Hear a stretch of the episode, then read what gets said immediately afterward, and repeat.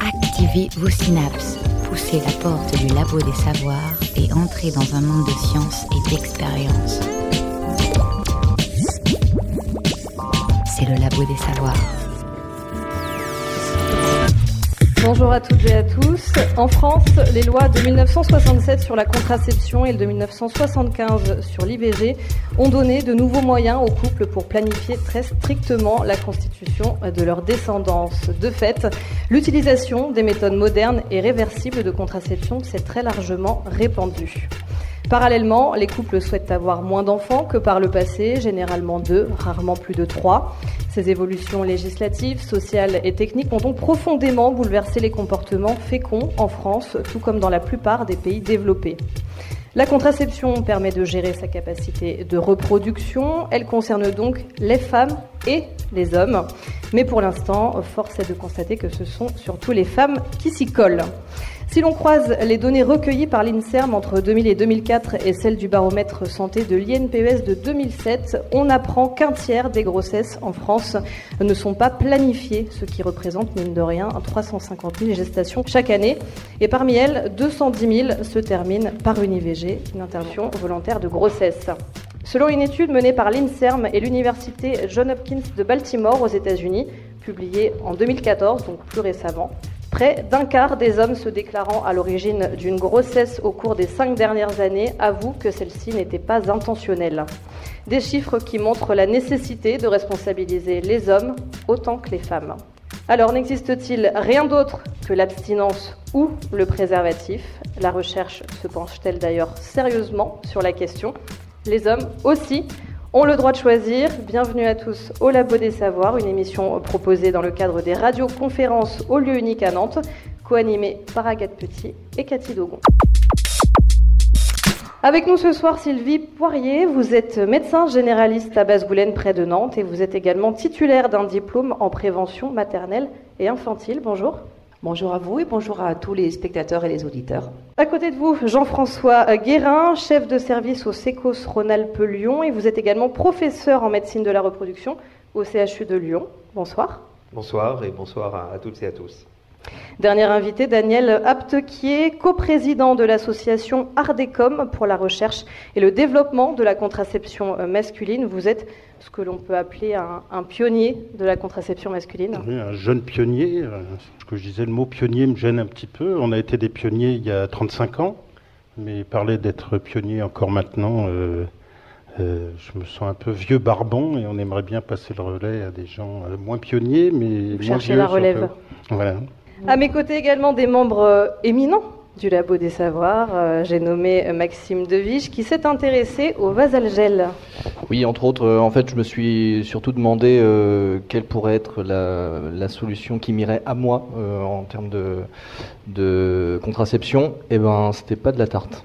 À côté de Maxime, on a Thibaut Poncin qui cherche alors régulièrement des chroniques un peu en dessous de la ceinture et aujourd'hui on est servi puisque vous allez nous parler de slip chauffant.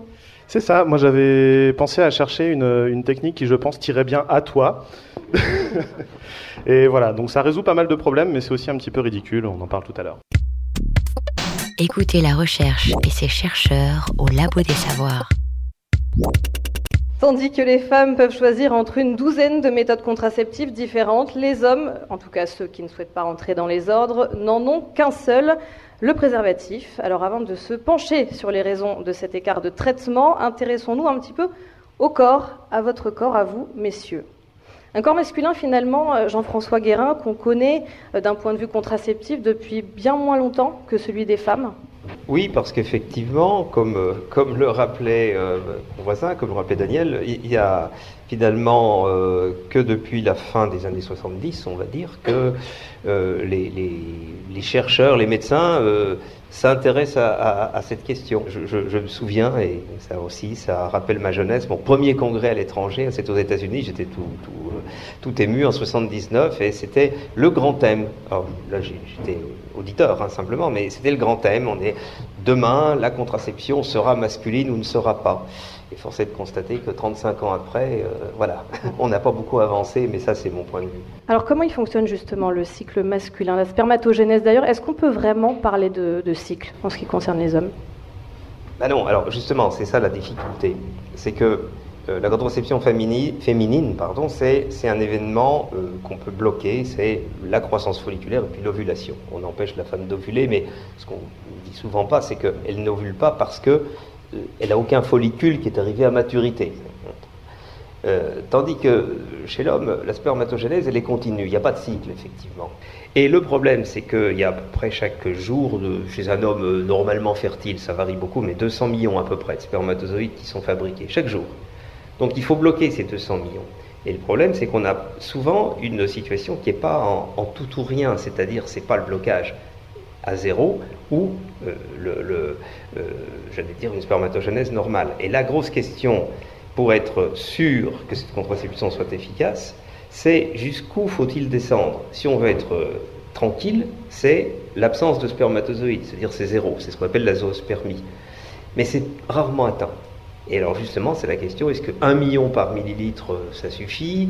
Est-ce que 3 millions, comme avait dit l'OMS, euh, c'est suffisant? Il y a eu des grossesses avec 3 millions. Donc voilà, c'est ça la grosse difficulté. Daniel Aptequier? Je vais peut-être donner des précisions sur l'étude de l'OMS, le protocole de l'OMS qui a été fait, qui a été euh, conduit et auquel a participé Jean-Claude Souffire notamment. Donc c'est une étude multicentrique sur une, un, un millier de couples un peu partout dans le monde. Et Effectivement, l'objectif de cette étude, c'était de montrer, donc à partir de la, méthode hormonale dont je pourrais parler tout à l'heure, euh, quel était le, bon seuil. Hein. Euh, je voudrais apporter des, précisions euh, moins médicales. Hein. Moi, je suis plutôt un usager qu'un médecin ou un chercheur. Mais à ma connaissance, il y a relativement peu de, de grossesses qui ont été connues en dessous de 10 millions de spermatozoïdes par millilitre. Et lorsqu'un couple va consulter pour stérilité, si l'homme a moins de 20 millions de spermatozoïdes par millilitre, euh, on commence par traiter euh, la, fertilité de l'homme. Euh, donc c'est pour donner une idée des choses, sachant qu'un éjaculat c'est entre 2 et 6, 8 millilitres. Oui, voilà, c'est ça. Et que dans chaque millilitre, il y a donc en moyenne entre 20 et 60 ou 80 millions de, spermatozoïdes. Euh, donc voilà. Et le, protocole de l'OMS a conclu qu'avec en dessous de 3 millions de spermatozoïdes par millilitre, le chiffre paraît énorme, mais on arrive à un indice de Pearl qui est comparable à celui. Donc l'indice de Pearl, c'est euh, un indice qui permet de, connaître l'efficacité d'une méthode euh, contraceptive. On arrive à euh, un indice de Pearl qui est comparable à celui de la pilule hormonale féminine. En même temps, le fait que ce soit plus compliqué à arrêter, euh, et qu'on est sur un phénomène continu et pas un phénomène ponctuel qu'on peut arrêter ou pas, qu'on cherche simplement à effondrer euh, le, nombre de, spermatozoïdes euh, qu'il y a dans, un éjaculat, ça, a comme incidence aussi qu'on n'est pas dans quelque chose qui est dangereux quand on, quand on oublie un jour. Ça c'est ce qui vient souvent dans les débats, ouais, mais comment une femme peut faire confiance à un homme? Je pense qu'on va y venir à un moment ou un autre. Euh, mais euh, la question de l'oubli, en tout cas, n'est pas aussi grave que l'oubli euh, d'une pilule un jour pour une femme. Un argument supplémentaire en faveur de la contraception pour les hommes, finalement. Oui, moi je vais surtout avoir des arguments favorables hein, ce soir. Alors que moi, alors que j'y ai cru, J'y cru, mais moi je suis très pessimiste. Mais je vais expliquer pourquoi. Alors, purement médicalement. Hein. Dire que d'abord, ce que tu dis, c'est pas tout à fait juste dans le sens où maintenant l'OMS a mis à 15 millions, mais attention, c'est des gens qui consultent pour infertilité. Nous, on a affaire à des gens qui sont parfaitement fertiles au départ. Et moi, je garantis, j'en ai connu, à moins de 3 millions, ils font des gosses, les enfants. Les... Ils font des enfants. Ils font des enfants. Pas tout le temps, mais ils font des enfants. Et, et puis alors, il y a un autre problème. C'est que, et ça, ça a été montré dans toutes les études, c'est-à-dire que même quand des hommes arrivent à l'azospermie ou pas très loin, moins d'un million, c'est vrai, les risques sont peu, peu importants. Mais il y en a qui échappent au traitement et on ne comprend pas pourquoi. C'est-à-dire qu'ils continuent à prendre leur traitement et c'est comme si le, le, testicule se remettait à fonctionner de manière autonome. Et ça, dans toutes les études, on a ça. Alors évidemment, c'est 6 à 7% à peu près. Sauf que si on tombe sur cela, ça voudrait dire qu'il faudrait que les hommes fassent des spermogrammes très régulièrement. Et c'est pas ce qu'ils veulent, quoi. Donc c'est pour ça que moi je suis, assez pessimiste sur la contraception hormonale. Je pense qu'il faudra trouver d'autres techniques parce que l'hormonal, on en a fait le tour. je vous dis, il y a 35 ans, les, les essais que j'ai faits, franchement, c'est il n'y a rien de mieux maintenant. Enfin, que j'ai fait aucun autre aurait pu faire. Hein. C'est pas parce que j'ai découvert des choses extraordinaires. Non, non, il n'y a rien de mieux maintenant. Et donc, on a toujours ce vieux produit qui est la testostérone, qui est, comme tu le rappelais tout à l'heure, en, aparté, un vieux produit injectable qu'il faut quand même se piquer les, toutes les semaines une injection en solution huileuse d'un produit qui est, qui est, paru en 63, qui a eu l'AMM, c'est-à-dire l'autorisation de mise sur le marché en 63 pour moi, c'est pas satisfaisant. Donc vous le disiez, hein, on s'intéresse à la contraception masculine depuis les années 70. À cette époque-là, il y a déjà eu des, tests. Pourquoi est-ce que tout a été stoppé?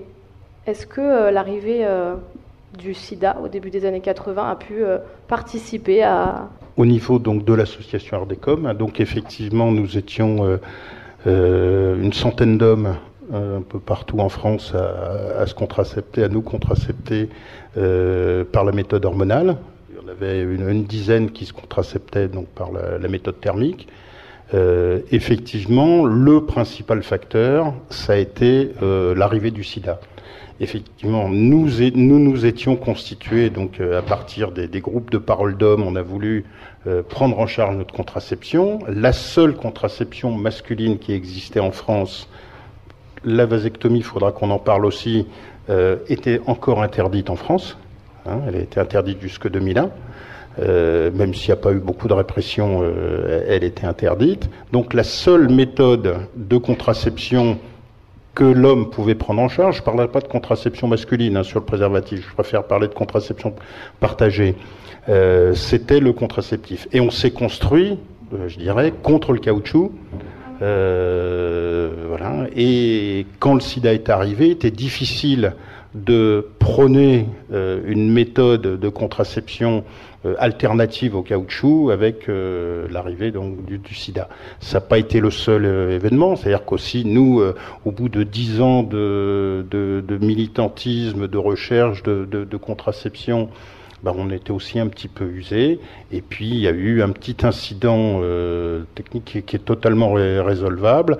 Première chose à savoir, la testostérone n'est pas ingérable par voie orale elle est euh, catabolisée par le foie et en même temps, donc, bah, le foie fatigue beaucoup. Euh, mais de toute façon, euh, il n'y a pas de comment de, prise de testostérone efficace par voie orale. Donc, il a fallu trouver des voies alternatives. Jean-François vient de parler de la seule méthode à l'heure actuelle qui est fiable, durable, qui existe depuis plus de, de, 50 ans, c'est l'injection intramusculaire. mais existe aussi du gel qu'on se met. Ben moi, je, fais toujours le geste quand je parle du gel. Je remarque ma main, parce que c'est ce que j'ai fait. Mais on peut se le mettre sur les cuisses, n'importe où euh, sur le corps, hein, ça va très bien. Et euh, il y a eu un petit problème parce que à l'époque, les labos avec lesquels on bossait avaient d'énormes difficultés à trouver une solution de solubilisation de la testostérone pour qu'elle passe à travers le derme et qu'elle rejoigne le plasma. Donc, euh, on ne sait pas à l'époque poser la question du devenir euh, bah, de 90% euh, du gel qui en fait se cristallisait. Et on n'a pas pris de précaution, on mettait pas de t-shirt après si on avait des, bah, des contacts physiques avec nos partenaires féminines, on pouvait utiliser des serviettes dans la salle de bain sans faire gaffe.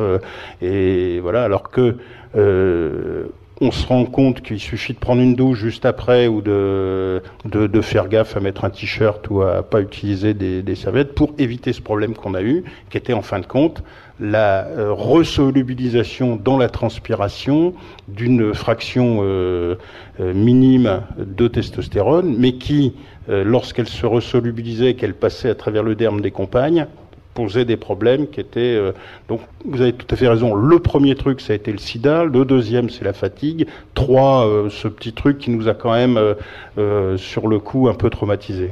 Sylvie Poirier Je me permettrais de rajouter peut-être une quatrième raison, et je, là je poserai la question à la salle, c'est de savoir le nombre de personnes qui est tout à fait intéressées par cette solution. Parce qu'il ne faut pas oublier que la contraception féminine a quand même été une énorme avancée. Enfin, les femmes avaient le pouvoir sur leur, sur leur féminité, leur contraception surtout et leur désir d'enfant. Il euh, ne faut pas oublier non plus que la contraception féminine peut aussi aider euh, à gérer euh, les douleurs de règles, leur quantité, leur fréquence. Euh, et qu'en pratique, dans, dans, les consultations qu'on peut avoir en médecine générale, vu qu'il y a de moins en moins de gynécologues, on gère de plus en plus la contraception. Euh, c'est vrai qu'il y a une très grosse différence entre la contraception des jeunes filles qui découvrent leur sexualité et la contraception des jeunes femmes qui sont déjà en couple. Et je pense que la contraception masculine va s'adresser beaucoup plus justement aux personnes qui sont déjà en couple stable, voire aux personnes qui ont déjà eu un enfant. Et je pense que c'est aussi une, une raison qu'il faut prendre en compte, c'est que les laboratoires n'investissent que dans des médicaments qui ont des chances de, plaire au plus grand nombre, et que peut-être, pour l'instant, la contraception masculine n'intéresse qu'une petite quantité de couples. Alors il existe, on a commencé à l'évoquer, euh, donc des moyens effectifs, concrets, euh, pour euh, aider, pour permettre aux hommes de gérer leur production de spermatozoïdes. Et Thibaut Poncin va nous l'expliquer. Il y a notamment la contraception thermique. Tout à fait. Alors on parle depuis tout à l'heure de, différentes méthodes, euh, dont beaucoup invasives, pour éviter d'attraper des, gosses. Hein. Euh, moi, je veux bien partager, perso, mais en ce qui me concerne, le coup de scalpel près des bijoux de famille, ou alors les, petites picouses là toutes les semaines, j'ai beau pas être douillet, c'est plus fort que moi, ça me fait un peu froid dans le dos. Alors du coup, pour vous qui êtes comme moi, pas des fiottes, hein, attention, c'est juste une phobie des trucs coupants près des burnes, eh ben, j'ai peut-être trouvé une autre solution qui va probablement pas faire de nous des mecs ultra sexy, mais qui pourrait nous éviter à tous, hommes et femmes, les coups de bistouri à tout va et les dérèglements hormonaux à la con. Ça coûte pas cher du tout, et en plus Cocorico, c'est une technique bien française puisqu'elle nous vient tout droit de la ville rose. C'est d'ailleurs le seul endroit en France où on la trouve. Je parle du coup du CHU de Toulouse. Alors cette technique magique, eh bien, elle se base sur le fait que la spermatogénèse dont on parlait tout à l'heure ne fonctionne qu'à une température comprise entre 32 et 34 degrés. Vous corrigez si je me dis des bêtises. Le corps étant, on le sait tous, à 37 degrés, ça explique du coup pourquoi nos testicules sont à l'extérieur du corps. Et ça, c'est pour tous ceux comme moi qui se posent la question à chaque fois qu'ils se prennent un bon coup. Enfin bref, en résumé, couille au chaud, pas de sperme, pas de sperme, pas de fécondation, pas de fécondation, pas de mioche, pas de palais, pas de palais et pas de bras, pas de chocolat. Bref, ça c'est réglé. Et justement, ce que propose le CHU de Toulouse, c'est de réchauffer nos gonades, nous les hommes, pour endiguer la spermatogénèse. Et la manière la plus simple de monter la température de nos testicouilles, vous commencez à le voir venir, eh bien, c'est de les faire remonter gentiment au plus près de la chaleur corporelle. Arrive donc l'idée géniale des Toulousains, un super slip trop classe, ultra moule-burne, tellement moule-burne qu'il nous les rentre à l'intérieur. Non, c'est pas une blague, et nos chers amis sudistes l'ont affectueusement baptisé le RCT, le remonte-couille toulousain. C'est le vrai nom. Enfin, le vrai nom. Le nom d'usage. Le nom, le nom officieux, on va dire. C'est tout simple à mettre en place, il suffit de prendre un slip bien moulant, type slip féminin, un truc prévu pour bien plaquer le tissu, vous comprenez. Euh, voilà, et ensuite de faire un trou pour laisser sortir le pénis. On passe également la peau du scrotum qu'on tire délicatement. Jusque-là, tout va bien. Puis, euh, ce qui permet donc de plaquer les testicules un petit peu plus haut. Et il y a de la place, messieurs, puisque c'est là qu'ils étaient avant la puberté, donc pas de souci. On peut ensuite par-dessus mettre un caleçon tout à fait classique, et hop, ni vu ni connu, on est, euh, on est bien. Bon, c'est absolument pas sexy, comme je vous l'annonçais tout à l'heure, hein, mais c'est a priori pas douloureux, et c'est plutôt une bonne chose, puisque pour que ça fonctionne, il faut le porter entre 14 et 16 heures par jour, tous les jours, on a juste le droit de l'enlever la nuit. Et au bout d'un à trois mois, selon votre fertilité, on arrive à diminuer drastiquement la spermatogénèse, tant en qualité qu'en quantité. En gros, il y a beaucoup moins de spermatozoïdes et ceux qui restent sont un peu amorphes. Bon, même quand on n'oublie pas, il faut quand même vérifier que ça fonctionne régulièrement en envoyant un échantillon de sperme à un labo. On parlait tout à l'heure de faire des spermogrammes euh, assez récurrents pour qu'un technicien de labo qui adore son job compte le nombre de spermatozoïdes pour constater la diminution de leur nombre et leur qualité. On pensera aussi bien à mettre son slip tous les jours, comme je le disais, parce que si on est du genre fertile, même une journée peut relancer un petit peu la machine et vous reprenez un à trois mois dans la vue. Mais si on résume, cette technique ne coûte pas cher, puisque si vous êtes gentil avec votre médecin traitant, il vous prescrit les spermogrammes qui sont donc remboursés. Euh, la technique, elle fait pas mal. C'est 100% réversible, il suffit d'enlever le slip et les tours démarrent et ça ne dérègle pas l'équilibre hormonal, ni pour monsieur, ni pour madame.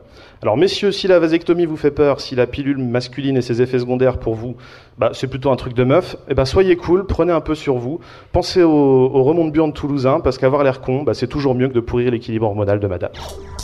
Bienvenue au Labo des Savoirs. Attention, recherche en cours. Merci beaucoup Thibault. Daniel Aptequier, la méthode qui vient d'être euh, décrite est celle qui a été plébiscitée par l'association dont vous faisiez partie euh, Plébisciter, euh, non, on plébiscite pas une méthode plus qu'une autre, mais euh, je vais quand même intervenir là-dessus. C'est une façon effectivement drôle, mais pas très neuve, de présenter le, le remonte couille toulousain. Euh, en tout cas, il a bien lu, il a presque presque tout juste, sauf que euh, on peut le faire avec un caleçon euh, avec des matières euh, un peu extensibles, hein, donc ça marche très bien. Il n'y a pas besoin. Effectivement, au départ, euh, les, les premiers mois, c'était des, des, slips féminins qui n'ont pas euh, la, la place pour laisser effectivement les couilles et le phallus dedans. Mais en termes de côté sexy, je pense que t'en as pas vu en vrai. Non, enfin, j'ai vu Ah les bah photos. oui, mais moi, moi j'en ai vu en vrai. Je peux te dire que c'est assez sexy. Je il suffit, non mais il, il suffit, non mais c'est un caleçon euh, tout à fait normal. Euh, je peux même vous dire que. Vous en portez un actuellement? Pardon? Vous en portez un J'ai- J'en ai pas, j'en ai pas un sur moi, non parce que je.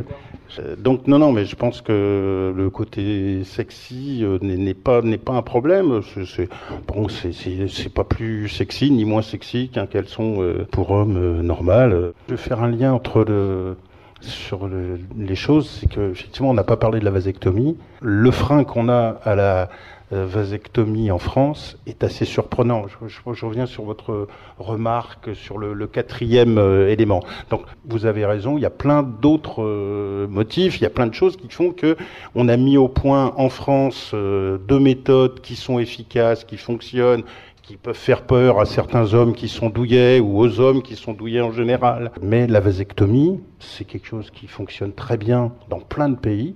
Hein, dans les pays anglo-saxons, selon les pays, on a entre 15 et 21 des hommes en âge de procréer qui sont vasectomisés. Mais Euh, c'est et en mais France, c'est irréversible. pardon, C'est irréversible. c'est pas irréversible. Alors tout le monde Euh, n'est pas d'accord là-dessus. hein. Là, là, je suis pas d'accord avec Ardecom, parce que quand Ardecom dit dans sa plaquette, c'est réversible.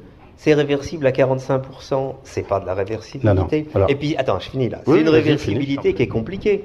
Parce que la vasectomie, moi, je l'ai vu faire au Canada en série, un quart d'heure. Un quart d'heure, tout compris. Le monsieur qui arrive, puis qui, qui, euh, qui fait son chèque. Un quart d'heure. Par contre, une, euh, une reperméabilisation, c'est une microchirurgie qui dure plusieurs heures, qui est complexe comme tout, et qui marche dans moins de la moitié des cas. Là, j'ai vraiment des stats là-dessus. Alors, qu'est-ce qu'on fait? Parce que moi, j'en vois. Moi, c'est mon côté. euh, L'autre côté, moi, la contraception, bon, c'était mon, ça a été mon hobby il y a 35 ans, mais mon, quotidien, c'est des gens qui peuvent pas faire de gamins.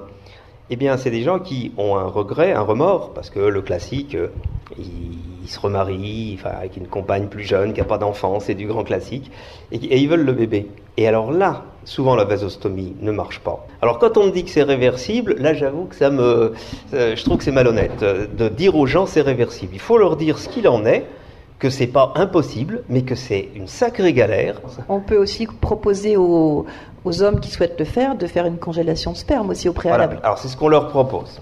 Mais c'est quand même pas, comme on dit dans notre jargon, le bébé sous la couette. Quoi. Ça, hein, il faut, c'est autre chose. Le droit de réponse, Daniel Aptequier. Ah oui, madame. je vois que Jean-François a beaucoup changé depuis la dernière fois que je J'ai l'ai vu, changé. il y a 30 ans, sur ton point de vue sur le... la Non, non, non, c'est pas la... Non, c'est une façon de présenter les choses. Si j'ai dit que c'était réversible, j'ai dit une connerie. J'ai contesté le fait que ce soit irréversible. Effectivement, tu as raison, c'est euh, quelque chose de, de compliqué. Des études montrent une euh, reperméabilisation euh, dans 70% des cas, 70% des cas, sur des vasectomies pratiquées euh, récemment avec des gestes actuels. Jean-François a tout à fait raison. euh, le cas, type dans 95% des, gars, des, des cas, c'est le mec qui s'est fait vasectomiser à 30-35 ans, qui 20 ans après a changé de vie, rencontre une nana qui est marrant, lui il a 50-55 ans, puis sa nana elle a 30-35 ans à ce moment-là, et elle n'a pas forcément eu d'enfant, elle a envie d'en avoir, euh, et donc il se fait va- vaso, vasostomiser. Mais euh, là, on a euh, 70% de cas, et effectivement, comme euh, les grossesses n'arrivent pas, même pour quelqu'un qui est fertile, dans euh, la totalité des cas, il faut multiplier encore par 70% et on arrive à 50% de, de grossesse après vasovasostomie. Mais Madame Parlier a effectivement bien dit un truc. Le gros avantage contrairement à la stérilisation féminine, c'est qu'on on conserve très facilement euh, du sperme fertile pendant 10, 20, 30 ans. Et euh, c'est relativement agréable, hein, les spermogrammes et les, conservations de sperme. C'est juste se branler dans un tube, hein, donc ce qui n'est pas forcément le truc le plus désagréable qui puisse arriver.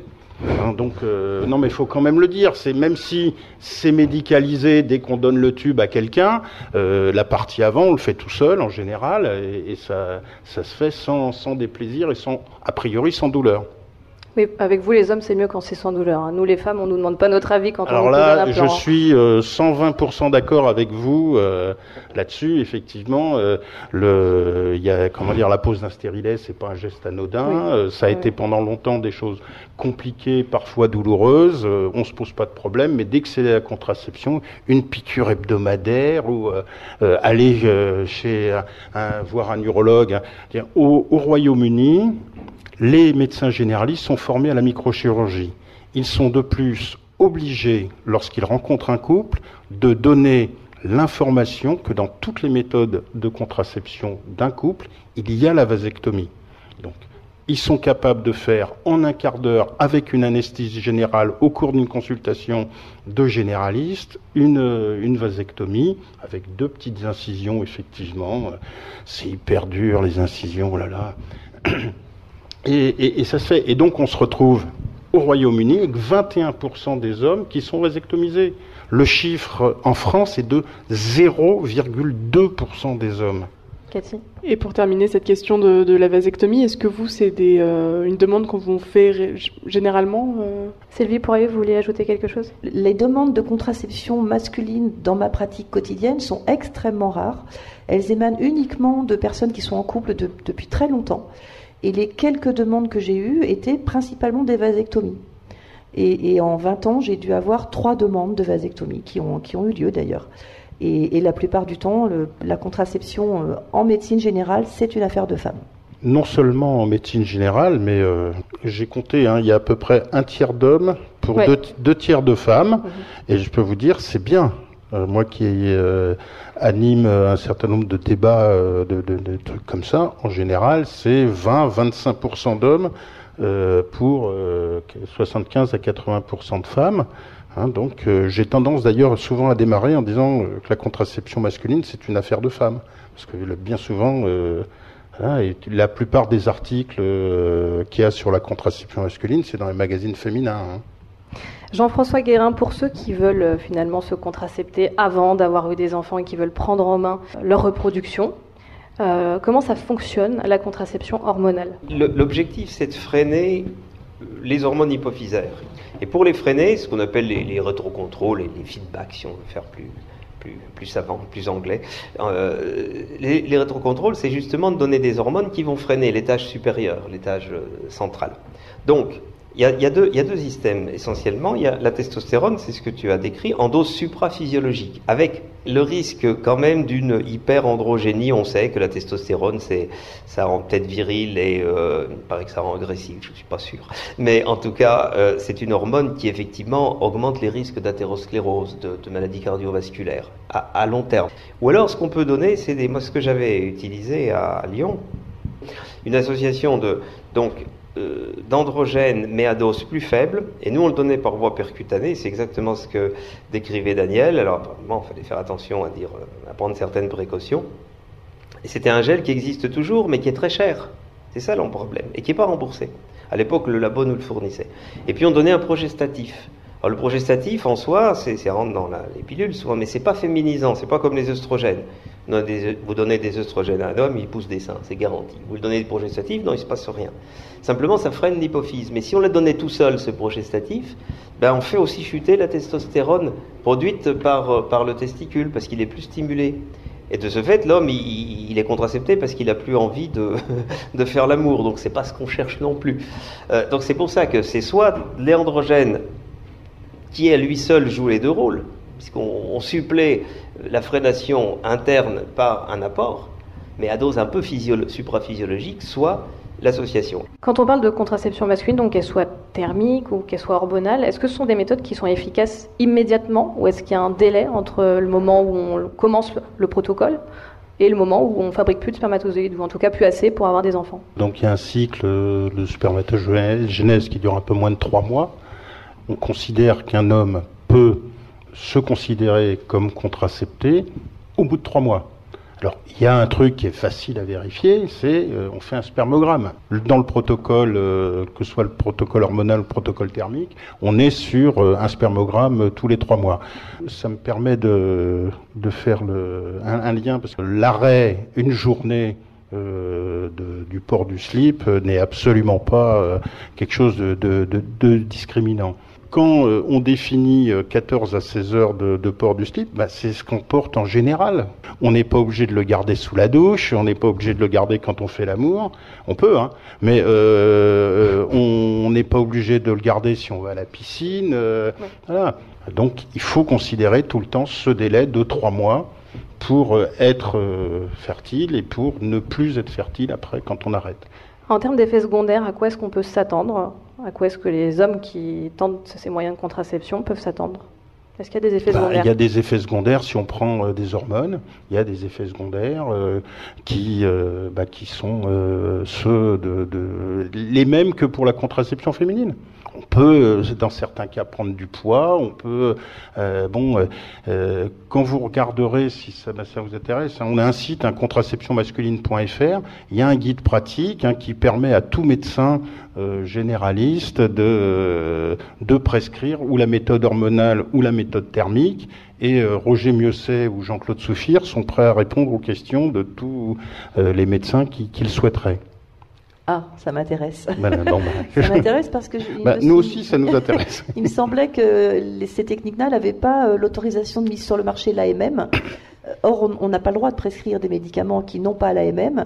Et par exemple, lorsqu'on va euh, sur les, en tant que généraliste, on a des référentiels, on a des, des, guides qui nous aident à prescrire et à réviser un petit peu. Et par exemple, il y a l'autre autorité de santé qui a fait un guide très complet sur la contraception. Et on trouve absolument pas ces techniques sur ce guide de, référentiel de contraception, euh, dans, lequel on trouve par contre euh, la vasectomie et le préservatif masculin. Tout à fait d'accord avec vous. Donc ce ces produits ou ce dispositif n'ont pas d'AMM. Vous savez comme moi que la liberté de prescription euh, du médecin et ah, à partir. Ça c'est un vaste débat, mais ben, c'est un vaste débat. le problème hors AMM normalement on ne prescrit pas. Pardon bah, Non, non, mais que, que vous choisissiez, vous, dans votre pratique, de ne pas donner euh, un médicament qui est hors AMM, euh, je, je, le respecte tout à fait. Simplement, vous savez que vous pouvez mettre sur une ordonnance hors AMM. C'est quelque chose qui est prévu, c'est validé par euh, le Conseil de, de l'ordre des médecins. Voilà. La raison pour laquelle les, les généralistes ne prescrivent peu ou presque pas de médicaments euh, quand ils n'ont pas l'AMM, c'est justement le manque de recul sur les médicaments et le risque après médico-légal, c'est-à-dire que si par malheur on provoque un accident vasculaire cérébral chez un homme en ayant prescrit euh, un médicament qui n'a pas cette autorisation, on est condamnable. Donc il euh, ne faut, pas s'attendre à ce que demain vos généralistes prescrivent des, des médicaments qui, qui, ne sont pas autorisés, puisque même si officiellement effectivement on peut le faire, sauf qu'en le faisant, on prend un grand risque en tant que médecin. Donc pour l'instant, je ne pense pas qu'il y ait beaucoup de généralistes qui se lancent dans ces prescriptions. Alors effectivement, euh, on trouve beaucoup moins de généralistes à l'heure actuelle qui sont prêts à, faire le pas qu'on on en trouvait il y a 30 ans. C'est vrai que les choses ont évolué dans, dans, la société, qu'on prend euh, beaucoup moins de risques. Mais personne ne prend autant de gants lorsqu'il s'agit du corps des femmes. Là, euh, on a euh, en 1956, Pincus a lancé la pilule aux États-Unis. Ça avait été, euh, il y avait une, une, étude sur 250 femmes. Et ça s'est. et on a dit c'est bon, quoi. Pardon, on a dit c'est bon, et des millions de femmes dans le monde ont pris et prennent depuis 60 ans maintenant des contraceptions hormonales sans que ça pose de problème à personne. Euh, on a eu il y a trois ans, euh, il y a trois ans, je crois, des, des, problèmes sur les, les, pilules de dernière génération, mais c'était des choses qui pouvaient arriver. Or, pour la contraception hormonale masculine comme pour la contraception masculine, il y a un certain nombre de contre-indications. Le surpoids, le tabac, euh, il y a des choses où les généralistes bien qu'il y ait une AMM, devrait quand même, dans un certain nombre de cas, ne pas prescrire de, contraception hormonale à des femmes. Une femme qui fume euh, un, demi-paquet de clopes par jour ne devrait pas euh, prendre une contraception hormonale. C'est dangereux. Pour revenir sur les effets secondaires, euh, bon, vous avez compris que j'étais, je disais arrow, je faisais sur les injections, mais on a, on n'a on pas grand-chose d'autre. Mais ce que j'aime pas dans les injections, parce que ça, ça a été bien montré, c'est que, alors je le montre comme ça, on a, on a toujours des variations. C'est-à-dire que le lendemain de l'injection, on, est, on, on est en sur, on a un pic, voilà. Puis après, on revient un peu à la moyenne, puis on retombe même en dessous. Et c'est pour ça qu'il ne faut pas trop les espacer. Mais ce que je voulais simplement dire, c'est que ça, c'est un vrai problème. Et il y a, des, molécules, comme je dis bien, qui, qui sont, euh, qui sont quand même avec une plus grande durée d'action, ce qu'on appelle les effets retard, les molécules retard.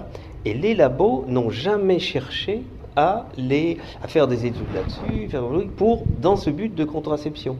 Et ça, c'est un, un, vrai problème. Il y a des choses sur lesquelles on est d'accord, François. Là-dessus, je, je souscris. mais, on n'est pas en désaccord. on y reviendra en deuxième partie. Euh, je vais vous demander une réaction à chaud.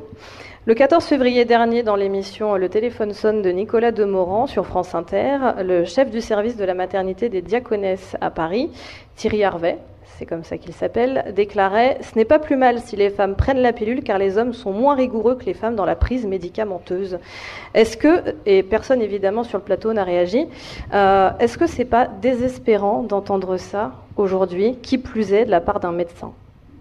Ce qui est désolant, c'est que bah, il a décrit une, réalité. Pourquoi euh, c'est une réalité? J'en suis pas sûr non plus, mais c'est ce qui semble. Alors, pardon? le, problème, c'est qu'on a. Je pense pas qu'on ait de, chiffres sur ce qu'on appelle l'observance, c'est-à-dire le, nombre de médicaments réellement consommés par les patients lorsqu'ils ont été prescrits. Je ne sais pas s'il y a des études qui montrent une différence entre l'observance des hommes et des femmes. Euh, ça me semble quand même assez logique que le risque étant nettement moins grand pour un homme de, tomber enceinte que pour une femme, il y a effectivement peut-être plus de risques d'oubli de la part des hommes, mais ça me semble être une, simple conjoncture. On ne peut pas en avoir, euh, on n'a pas la certitude puisqu'il n'y a pas d'études a priori. C'est aussi quelque chose qu'il a dit hein, ce soir. Là, moi, il y a deux choses qui m'ont frappé. Euh, ben, c'était les deux arguments qu'il avait, les deux seuls arguments qu'il avait. C'est l'utilisation en tant qu'argument qui personnellement me dérange. Le problème, c'est que aucun d'entre nous, au sein de l'association Ardecom, ne prône le remplacement de la contraception féminine par la contraception masculine. Le problème de la confiance de la, la partenaire au partenaire, c'est un problème c'est le problème de la partenaire. Donc celui de la confiance, qui est celui qui revient le plus souvent. Hein, euh, c'est parce que ça interroge la question, le rapport au couple. Tout euh, oui, oui, tout à fait. On va faire une petite pause musicale pleine de poésie avec une chanteuse qu'on aime beaucoup, La Beau des Savoirs. Il s'agit de Guédré et de son ode à la contraception. Je vous laisse apprécier. On peut les noyer, on peut les étouffer, on peut les brûler, on peut les congeler, mais le meilleur moyen de les éviter, c'est de s'en protéger. Vive les capotes, vive les stérilets, vive la pilule du lendemain, vive la méthode du retrait. On peut les percer avec une aiguille à tricoter les jeter contre un mur. On peut les mettre aux ordures, mais le meilleur moyen de les éviter, c'est de s'en protéger. Vive la fellation, vive la sodomie, mesdames la à ses bons côtés aussi. Il y en a qui les vendent, qui les envoient en Thaïlande. Mais même sans chercher si loin, en Belgique ils font ça très bien. On peut les empailler comme des goûts pour la cheminée. On peut les dépecer pour sauver les grands brûlés. Mais le meilleur moyen de les éviter, c'est de s'en protéger. Vive les capotes, vive les stérilets, vive la pilule du lendemain, vive la méthode du retrait, vive la fellation, vive la sodomie, mesdames la ménopause, assez bon côté aussi.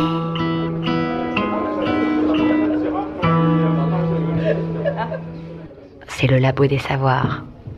Vous êtes toujours au Labo des Savoirs, émission spéciale au lieu unique à Nantes et nous sommes toujours en compagnie de Sylvie Poirier, médecin généraliste, de, Dan- de Daniel Aptequier, membre de l'association Ardecom pour la recherche et le développement de la contraception masculine et de Jean-François Guérin, chef de service au SECOS Rhône-Alpes-Lyon. On passe à la seconde partie de cette émission avec Cathy Dogon. Selon Nelly Outshorn, une endocrinologue hollandaise, 66% des hommes et 67% des femmes sont favorables à de nouvelles formes de contraception masculine.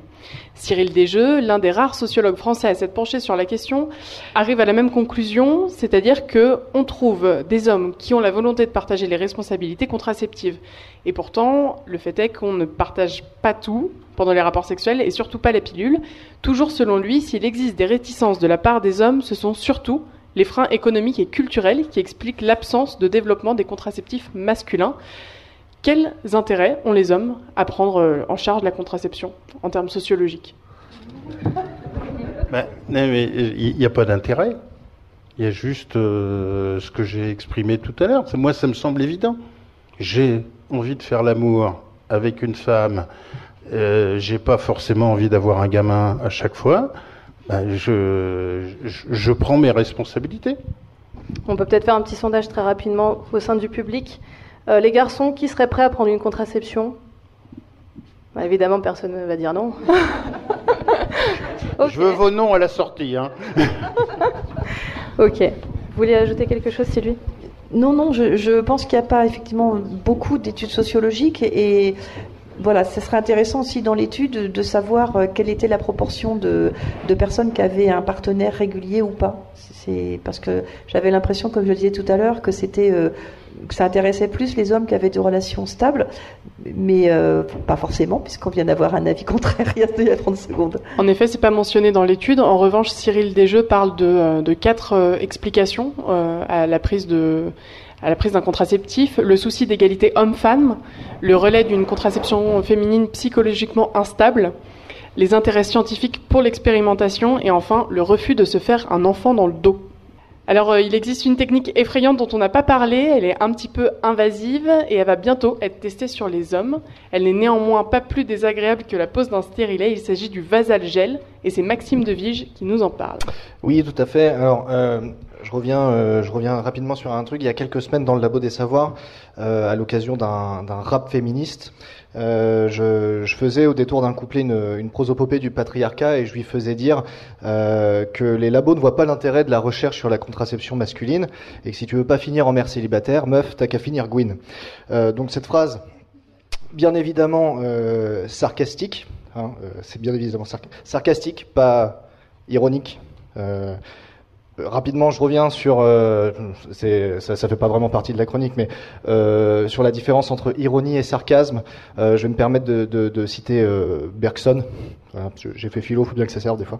Mais donc l'ironie, c'est c'est celle qui consiste à énoncer ce qui devrait être en feignant de croire que c'est effectivement ce qui est. Ça va, vous suivez? Si je vous donne un exemple, par exemple, si je vous dis Nadine Morano est tolérante, là je fais de l'ironie, par exemple. Euh, alors que le sarcasme, c'est le fait de décrire ce qui est, effectivement, en feignant de croire que c'est ce qui devrait être. Hein, je vous donne un, exemple du coup pour illustrer ça. Euh, si je dis euh, Nadine Morano est quelqu'un d'abject, mais c'est certainement parce que c'est un critère de recrutement chez les républicains. Voilà, là par exemple, là je fais du, je fais du, du sarcasme.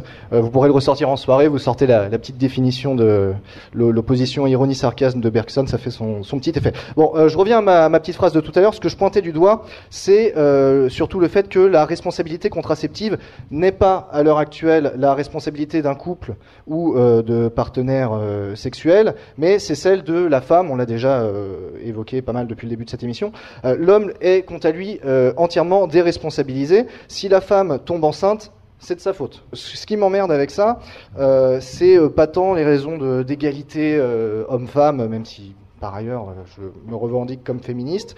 J'en ai marre d'avoir toujours la question, tiens, est-ce qu'elle va pas se repointer dans neuf mois pour me demander d'aider à élever sa portée? Euh, J'en ai marre que cette question arrête de me. J'aimerais bien qu'elle arrête de me traverser l'esprit pendant mes parties de jambes en l'air. Alors donc on va me répondre évidemment, dis non machin, euh, il y a quand même le préservatif, mais euh, ben, j'aime pas les capotes. Voilà je le dis. Soyons très clairs quand même immédiatement. Il faut mettre des préservatifs. Évidemment, là, c'est complètement, euh, c'est du bon sens ce que je vais dire. Mais c'est vraiment le préservatif le seul moyen de, de, protection contre les maladies. Il est primordial de s'empêcher de choper la mort en faisant l'amour avant de se demander comment je vais faire pour euh, éviter de, de, choper une vie. On est d'accord là-dessus. Mais quand tu as des rapports réguliers avec euh, une personne de façon exclusive, que vous avez fait tous les deux vos tests et tout, qu'a priori il n'y a pas de problème, bah, moi ça m'emmerde d'avoir quand même ce morceau de, caoutchouc, euh, tu disais tout à l'heure, hein, ce morceau de, de, latex euh, entre, entre l'autre et, moi, sans parler de ce qu'on appelle communément l'effet l'effet maquette de C'est pas sorcier. Vous voyez ce que c'est l'effet maquette de C'est pas sorcier Ouais, c'est ça. Bon, alors, donc du coup, euh, t'as pas envie de porter une capote, mais t'as pas forcément envie d'avoir un chiard non plus. Enfin, en tout cas, moi, euh, non, vous l'aurez compris. Et donc, on en revient à ce que je disais avant. La solution la plus fiable, c'est la pilule. Euh, mais je veux pouvoir aussi maîtriser mon propre corps et décider seul de si j'ai envie d'être fertile ou pas, de quand j'ai envie de l'être ou pas, sans être dépendant de la décision de ma partenaire. la pilule pour mec, par contre, eh bien, ça n'existe pas. Donc, je croyais que le, rêve de contrôle de ma fertilité était perdu à, tout jamais. Et puis, il y a un phare qui s'est mis à briller au loin. Vasalgel. Marque déposée. Alors, qu'est-ce que c'est le vasalgel Parce qu'au bout d'un moment, c'est quand même le sujet de ma chronique. Il s'agit tout simplement d'un polymère constitué d'une solution à 25% d'acide styrène almaléique dans du diméthylsulfoxyde. Je pensais pas que j'arriverais à le sortir d'un coup. Ce, euh, ce, liquide en question, ce polymère, euh, vous allez en gros l'injecter euh, dans le canal déférent. Alors le canal déférent, on l'a évoqué tout à l'heure sans expliquer ce que c'était. c'est le petit canal qui qui, qui part des couilles, tout simplement, par lequel transitent les spermatozoïdes pour rejoindre le canal éjaculateur ensuite. Donc vous arrivez, vous mettez ce, ce, ce produit et vous bloquez le, le canal en question. la méthode a été testée pour l'instant sur 15 lapins, puis sur 16 singes, et semble pour l'instant, avec les données qu'on a, tout à fait concluante, puisque l'injection a empêché toute conception dans un contexte où chaque singe vivait en liberté avec de nombreuses euh, femelles fécondes. Pour ce qui est des effets secondaires et des complications, il y a un des 16 singes qui a présenté des symptômes de granulome spermatique. Alors c'est une complication semblable à celle qu'on observe euh, chez l'homme aussi parfois avec la vasectomie traditionnelle, sauf qu'avec l'injection, on a un seul singe sur 16. Alors c'est très peu, hein, j'insiste là-dessus, mais euh, on a fait l'essai que sur 16 singes, c'est pas beaucoup pour en tirer des vraies mais il y a un seul singe sur 16 qui a développé cette complication, alors qu'en parallèle, on a fait euh, la même expérience avec 16 singes, euh, mais au lieu de leur mettre le produit, on a fait une vasectomie traditionnelle. Et là, c'est 7 singes sur 16 qui ont eu des, euh, des granulomes. Bon, voilà, je vous donne les données, vous en ferez ce que vous voulez. Donc il s'agit avec le vasalgel, marque déposée, de faire comme une vasectomie, mais sans le coup de scalpel, ce qui a le gros avantage d'être potentiellement réversible, en tout cas plus que la vasectomie comme on l'a vu, puisque vous pouvez faire une seconde injection pour enlever le produit que vous aviez mis à la base. Voilà, donc euh, ça c'est très pratique. Sauf que la réversibilité du processus a pour l'instant été testée avec succès, mais seulement sur les lapins. Donc euh, pareil, euh, pas de pas d'emballement. Et qui sait, peut-être qu'un jour je me ferai rembourser mon injection réversible de polymère contraceptif par la sécurité sociale, dont le prétendu trou aura entre-temps été comblé avec l'argent récupéré en s'attaquant à l'évasion fiscale, qui sera devenue entre-temps la priorité numéro un du prochain gouvernement. Voilà, laissez-moi rêver. Merci. Merci Maxime. Donc euh, vous attendez la commercialisation avec beaucoup d'impatience. Mais grave, grave. dès, que ça sort, j'y vais, j'y cours. Le Vasalgel est donc un produit récent dont les premiers essais cliniques débuteraient sous peu. On parle de 2018. Il y a donc des recherches en cours. On, les a peu évoquées. Est-ce que vous savez lesquelles? Euh, quelles, quelles autres recherches Oui. Euh, J'ai pas tout en tête, mais effectivement, euh, mais je, je peux réagir euh, Aussi. pas directement sur votre question, non, euh, parce que justement il y a des recherches. Ça fait, on peut pas dire qu'il y avait rien dans la recherche en matière de contraception masculine depuis des décennies. Simplement, ça fait moi euh, 35 ans que je lis des articles dans la presse où effectivement, dans les deux ans ou les trois ans, on a trouvé le truc que tous les mecs vont accepter, qui marche super bien, qui est réversible, etc. Or, on a en France trois méthodes efficaces qui peuvent démarrer maintenant de contraception masculine, la méthode hormonale, avec des inconvénients, comme les méthodes hormonales chez les femmes. Il y a l'hormone de couille toulousain et il y a la vasectomie. C'est des choses qui existent et qui ne se développent pas.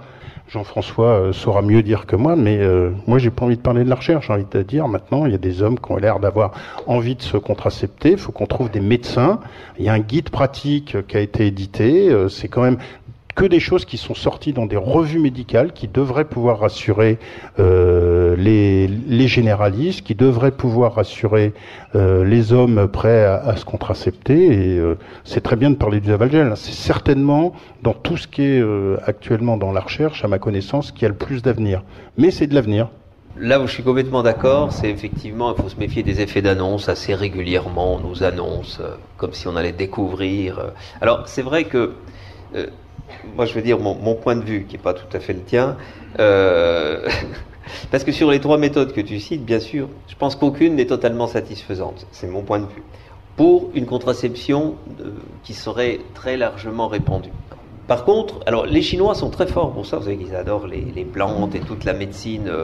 euh, et régulièrement, ils cherchent des plantes. J'avais récupéré un tableau Excel, il y avait quatre pages, toutes les plantes qui ont été essayées. Alors le problème, c'est qu'elles sont essayées sur des animaux, ça marche, ça marche pas bien, et puis ça marche plus ou moins bien, et puis les essais à l'homme, soit ils sont pas faits du tout, soit ils sont catastrophiques. Il y a eu un produit en 78 et l'OMS avait dit, je me rappelle parce que j'avais été avec Soufir, d'ailleurs Jean-Claude Soufir, on était deux à Genève, on avait dit c'est la contraception du futur. Sauf qu'il y a eu des tas d'effets secondaires et puis il y en a quand même eu le tiers qui sont, ah la spermatogénèse était détruite, c'est-à-dire qu'eux ils sont devenus stériles euh, définitivement. Donc, alors depuis il y a d'autres produits. Et moi je me dis peut-être qu'un jour on en trouvera parce que euh, on a parlé de ce qui se passe dans le testicule, c'est l'hormonal essentiellement et, et le thermique. Et puis il y a aussi toute la maturation dans ces fins petits canaux. On n'imagine pas, mais en dessous du déférent, il y a un canal épididymère qui fait 5-6 mètres chez l'homme. C'est tout petit, c'est tout fin. Et là, si on trouve, et c'est là que les spermatozoïdes, ils acquièrent leur maturité, pour faire simple. Et si on trouve un produit qui, qui va bloquer la maturité, ça aurait l'avantage de ne pas toucher au, schéma hormonal. Simplement, ces spermatozoïdes, par exemple, ils seraient immobiles ou ils seraient incapables d'aller féconder l'ovocyte, etc. Et ça, moi, je pense que si l'avenir est, il, il- va, il va être dans, dans ce domaine. Est-ce qu'il y a une raison pour laquelle les laboratoires pharmaceutiques ne s'emparent pas de, des techniques euh, que vous avez évoquées, notamment la pilule? Alors, moi, je pense que c'est parce qu'ils font des études de marché et que justement, ils ont tablé sur le fait que ça, ça prendrait jamais beaucoup. Euh, Il devrait venir là ce soir alors. Comment? Il devrait être Il là devrait ce venir soir. là, il devrait venir. Et même, j'ai lu quelque chose que auquel j'avais pas pensé. Euh, mais ils sont malins les labos. Ils se sont dit, mais si la contraception masculine se développait, peut-être que ça serait au détriment, on vendrait moins de pilules pour femmes. Et ça, c'est très, c'est très juteux. Et j'y avais pas pensé à cet argument, mais pourquoi pas? Euh, alors une question pour vous, Sylvie Poirier, gardez le micro. Vous êtes euh, donc médecin généraliste. Est-ce que vous avez été formé à la contraception masculine? Absolument pas. Il faut dire que moi j'ai été formée il y a un certain nombre d'années. Euh, ça fait 21 ans que je suis installée et à l'époque à la faculté de Nantes on n'abordait euh, pas pratiquement pas cette question. Et je fais régulièrement des formations euh, tous les mois et je participe à des séminaires. Nous ne sommes absolument pas formés dans le domaine, mais c'est parce que nous ne sommes formés, encore une fois, qu'à des produits qui sont qui existent et qui ont l'autorisation d'être prescrits. Donc euh, après, euh, on est libre de participer à des séminaires de recherche, mais on a déjà beaucoup de formations à faire pour déjà se mettre à niveau sur ce qui existe. Et il y a très peu de choses qui sont proposées pour les généralistes. Donc on n'est pas les, pas les plus à même de proposer aux messieurs euh, les, les choses les plus, les plus récentes dans le domaine. Et votre formation sur la contraception en général, à l'époque, c'était combien de... Ça fait longtemps, donc j'ai un Parce peu qu'à oublié, ma mais connaissance, elle ce était que, dit, ce m'ont dit récemment des, des étudiants en médecine, mais je me trompe peut-être, mais je crois que c'est une journée consacrée à la contraception dans la formation d'un médecin. Et donc, en une journée euh, de formation sur la contraception, effectivement, la contraception masculine est le parent pauvre de, des différentes méthodes qui sont euh, étudiées pendant toutes ces huit heures. Justement, question pratico-pratique, qui est-ce qu'on doit aller voir quand on est un homme et qu'on veut se faire contracepter? Le gynéco de sa femme? Je vais, donner un argument euh, supplémentaire à Jean-François sur la difficulté à s'injecter ou à se faire injecter euh, de l'énantate de testostérone. C'est que l'énantate de testostérone est remboursé par l'assurance maladie à condition que la première prescription soit euh, effectuée par un urologue ou une urologue, un ou une endocrinologue ou un ou une gynécologue. Donc la première prescription, quand il s'agit de la, contraception euh, hormonale, elle doit forcément venir de- d'un de, ces spécialistes. Il faut aller voir votre euh, généraliste euh, pour voir s'il est prêt à vous accompagner dans cette démarche de, de contraception masculine. Dans l'hypothèse où ça marcherait pas, ben autre solution, ben, c'est d'aller à Paris voir Jean-Claude Souffire ou d'aller à, Toulouse voir Roger Mieuxet, voilà. Alors c'était une boutade pour le gynéco, mais la question que je me pose, c'est est-ce que la démarche, l'élément déclencheur, vient de la femme de temps en temps? Alors, moi, j'ai eu effectivement les deux cas. Et alors, je peux dire, parce que c'est, bon, bien sûr, c'est toujours des histoires de chasse, mais j'ai eu, quand, quand ça venait de la, on, voyait bien, quand ça venait de la femme et que l'homme y allait à reculons. Alors, c'est incroyable, il a toujours, j'ai toujours eu des histoires incroyables de, justement, d'effets secondaires qui, a priori, étaient totalement inattendus. Euh, et c'est ce qu'on disait. Bon, euh, une fois, par exemple, mais je peux raconter l'anecdote tellement c'était un jeune couple euh, où clairement le discours était, lui, il était soumis. Alors c'est pas, hein, pour, euh, mais il était soumis. Elle disait, il n'est pas question que je prenne la pilule, c'est des cochonneries. Donc il va la prendre. Bon, c'était déjà un bon raisonnement. Hein. Bon, le pauvre garçon disait oui, oui, oui. Alors à l'époque, j'avais donné cette, association de, de, de- d'androgel où je pouvais encore en avoir, et puis un, un, un progestatif qui a été retiré du marché d'ailleurs depuis. C'est ça aussi la difficulté. Bref, marchait bien. Et puis un jour, je reçois un coup de fil de, parce qu'il habitait vers Grenoble, le couple, de- du, du CHU de Grenoble. Il me dit écoutez, je suis embêté. Il a des douleurs musculaires effroyables. On n'a jamais vu ça. Et voilà, il me dit qu'il prend une contraception masculine depuis peu. Alors évidemment, le, le neuro, le, neurologue, la neurologue était pas du tout, euh, com- savait pas tout ça. Il se demandait ce qui se passait, pourquoi, qu'est-ce que c'était que cette contraception? À l'évidence, il n'y avait aucun rapport, mais c'était une sorte de, bon, euh, espèce de, vous savez, le, je cherche le mot, mais euh, c'était presque un, comment? L'effet nocebo. c'était l'effet nocebo, voilà, c'est-à-dire que il était contre ce truc-là et du coup, bah, il s'était trouvé une douleur. euh, pour dire que, voilà, c'est pas simple. Il faut que ce soit accepté. Alors justement, quels sont les leviers euh, à actionner pour que ça soit plus accepté et que l'éducation soit mieux faite? Est-ce qu'on doit en parler à l'école? Lors des, des cours Moi, de moi, je pense, hein, c'est vrai que, oui, ben, même en collège éventuellement. donc, ben, euh, on parlait d'études sociologiques. hein, euh, Il y a une thèse de sociologie qui, ben, qui vient d'être achevée, euh, donc qui sera présentée en, en juin et donc de Cécile Ventola qui travaille à l'Inserm, qui est donc qui est la comparaison de l'accès à la contraception masculine en, en France et au Royaume-Uni. Euh, donc là-dessus, elle travaille beaucoup sur euh, sur les freins et, les choses. Elle, dit qu'il faudra une génération, de son point de vue, à partir du moment où on a recommencé à éduquer les jeunes enfants, il faudra une génération pour que la, la contraception masculine devienne quelque chose de banal. Mais euh, de mon point de vue, effectivement, il y a euh, une, des interventions qui sont prévues dans les collèges et dans les lycées en matière d'éducation sexuelle. Et je pense que c'est dès ce moment-là qu'il faut dire bah, que la contraception, c'est une affaire, euh, pas une affaire de femme, mais une affaire d'individu, que ce soit un homme ou une femme euh, qui a envie d'avoir des rapports sexuels. euh, hétérosexuels. Je pense qu'il y a beaucoup de travail dans le domaine de la contraception, qu'elle soit masculine ou féminine, et qu'effectivement, je crains qu'il faille une ou deux générations, et que ce qu'on peut voir à l'époque actuelle est un peu inquiétant pour l'avenir, parce que je crains que ça ne soit pas forcément les préoccupations des futurs dirigeants. Médecine et société avancent à deux vitesses, on l'a vu. Le progrès ne s'invite d'ailleurs pas toujours au rendez-vous. Alors qu'une demande masculine existe depuis plus de 40 ans pour décider d'être fertile ou non, aucune solution n'est largement prescrite aux hommes. Si la recherche a un temps proposé des moyens, les laboratoires pharmaceutiques ne s'en sont pas vraiment Du côté des chercheurs en sociaux ou en endocrino, thèses et essais cliniques sont maintenant au point mort. L'éducation sexuelle ne prend pas en compte la responsabilité de l'homme dans l'acte de procréer et les femmes sont les seules à avoir un suivi contraceptif. Dans les mentalités aussi, il y a du chemin à parcourir. Messieurs, je vous invite à écouter cette émission deux, trois, voire quatre fois pour choisir la contraception de votre choix et j'espère que la présence des hommes ici montre que finalement c'est un sujet d'intérêt. C'est la fin de cette émission du Labo des Savoirs, une émission spéciale enregistrée au lieu unique à Nantes. Merci à cet espace culturel nantais de nous avoir accueillis. Merci à nos invités, Jean-François Guérin, Daniel Aptequier, Sylvie Poirier. Et merci aussi à Maxime Devige et Thibaut Ponsin pour leur chronique. Merci à Thomas Guyard à la réalisation et à la semaine prochaine dans le Labo des Savoirs.